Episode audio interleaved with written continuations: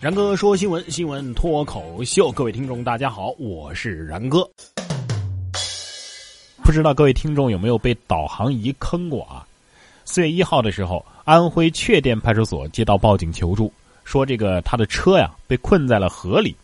警察叔叔们现场啊，发现的确有一辆小轿车被困在了河水中央，于是赶紧调集这个救援车辆，费了半天劲才把这落水车给营救出来。这车开的好好的，怎么可能开到河里呢？对呀，原来啊，驾驶员对这行车路线不熟悉，一路是跟着导航仪的提示，把这车开到了河中央的。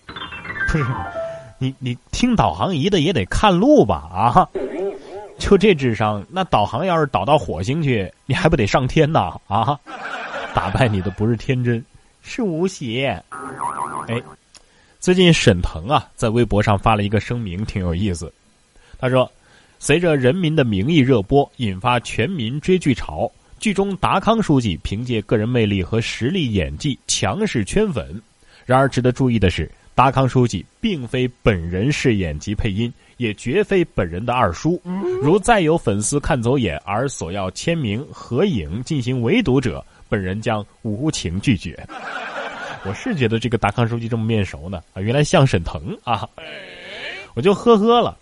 绝非本人二叔，你俩都不是一个姓怎么可能是二叔呢？对呀，他肯定是你二舅，因为外甥像舅嘛，对吧？咱们这个中国的姓氏学啊，真的是博大精深。可是万万没想到，这也能够成为婆婆挖苦儿媳的一个理由。咱们家呀姓上，你姓下，上下这拼在一起不就是一个卡字吗？看着吧，你俩呀早晚得离。这话呀。就是夏小姐的婆婆说的。哦，夏小姐说呀，婆婆不喜欢她，主要是因为呢讨厌她的姓氏。婚后是一次一次的进行挖苦啊。去年呢，婆婆摔了一跤，躺在床上是怨天尤人。夏小姐呢提出雇保姆，但是情感慰藉她可给不了。我说这位婆婆，你忘了吗？上下，上下五千年呐，是吧？你说离就能离吗？这个小女孩才是真的上不去下不来，卡住了。还好啊，有一个暖心的男孩把她给托举了起来。四月三号，江西宜春一个三岁的小女孩头卡在了防盗窗上，这个身子啊也是悬在窗外。这个时候，正在操场玩耍的小学生张凯浩和彭浩明看到之后呢，机智的爬墙托举小女孩呢，随后被消防人员安全的救下。哎，你说会不会以后有一个新闻说这小女孩长大之后寻找当年那个救了她的这个小男孩？嗯，小男孩当时托举的时候，可能心里在想：警察叔叔怎么还不来？好急哦！那个小明还在下面等我一起玩耍呢。说完这个暖心的 boy，再来听一听这个耿直 boy。杜特尔特为盟友婚外情辩护，哈哈，他说：“在座的各位，谁没有情妇啊？”杜特尔特二号为多次婚外情被曝光的阿尔瓦雷斯辩护说：“世界上这么多女子，而你的生命如此短暂，应该及时行乐嘛。关键是你能养得起这些孩子，仅此而已。”哇！杜特尔特在四号的一次演讲当中承认呐，自己前番的言论的确是沙文主义评论啊。这个世界真的是挺虚伪的。你们在座的各位，谁没有情妇啊？在座的各位心想：老杜啊，你丫的闭会儿嘴吧！我觉得他说的挺有道理的，在座的各位谁没有情妇啊？但是不在座的各位，大部分可能连老婆啊，连女朋友都没有啊。下面这位呢，肯定也不知道是跟谁开的房，慌慌张张的，连内裤都忘了穿。游客报警称在酒店里丢失了防盗内裤，里边有一千五百块。四月五号，一则旅游投诉的单子在云南旅游从业者之间传播。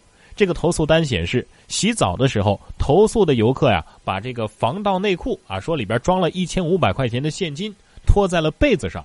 三月三十一号，导游发信息告知啊，这个昆明呢可能有天气变化，所以这个游客呢就换了秋裤出行。换秋裤的时候呢，可能就把内裤给忘了啊，没穿上。到了四月六号的时候，昆明市警方向记者证实，的确有这个出警记录。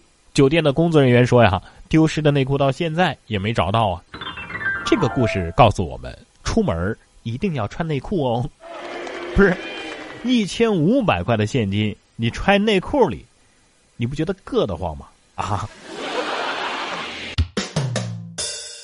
上班做设计，下班之后玩网络游戏。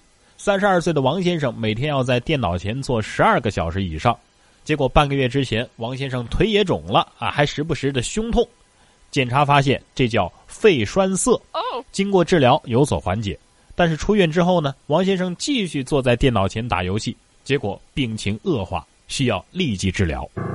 一天十二个小时对着电脑，这明明就是很多我们这种工作的日常嘛，对吧？对呀还好我学会了抖腿，上班的时候边运动边用电脑，下班之后就别玩电脑了，也换个姿势嘛。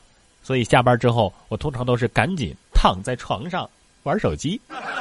说到玩手机啊，日本神户市放松减压医院郑信义院长制作了一个手机过度使用自测表啊，以下的十三项啊，如果你符合三项，就说明你该注意了。哪十三项呢？我们来听一下啊。咱们也来数一下有几个符合啊：一，使用手机时感到肩膀、脖子不适；二，抬头时有眩晕、头胀等不适感；三，脖子僵硬、昂首困难；四，长时间低头看手机，很少变动姿势；五，眼睛时常感觉疲劳；六，眼球时常感觉干涩不适；七，使用手机时几乎一直佝偻着背部；八。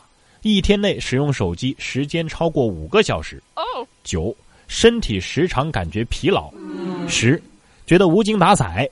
十一，睡觉的时候呢，习惯把手机放在枕边十二，经常感觉睡不够。十三，身体总是感觉哪儿哪儿不适。怎么样？你有几项啊？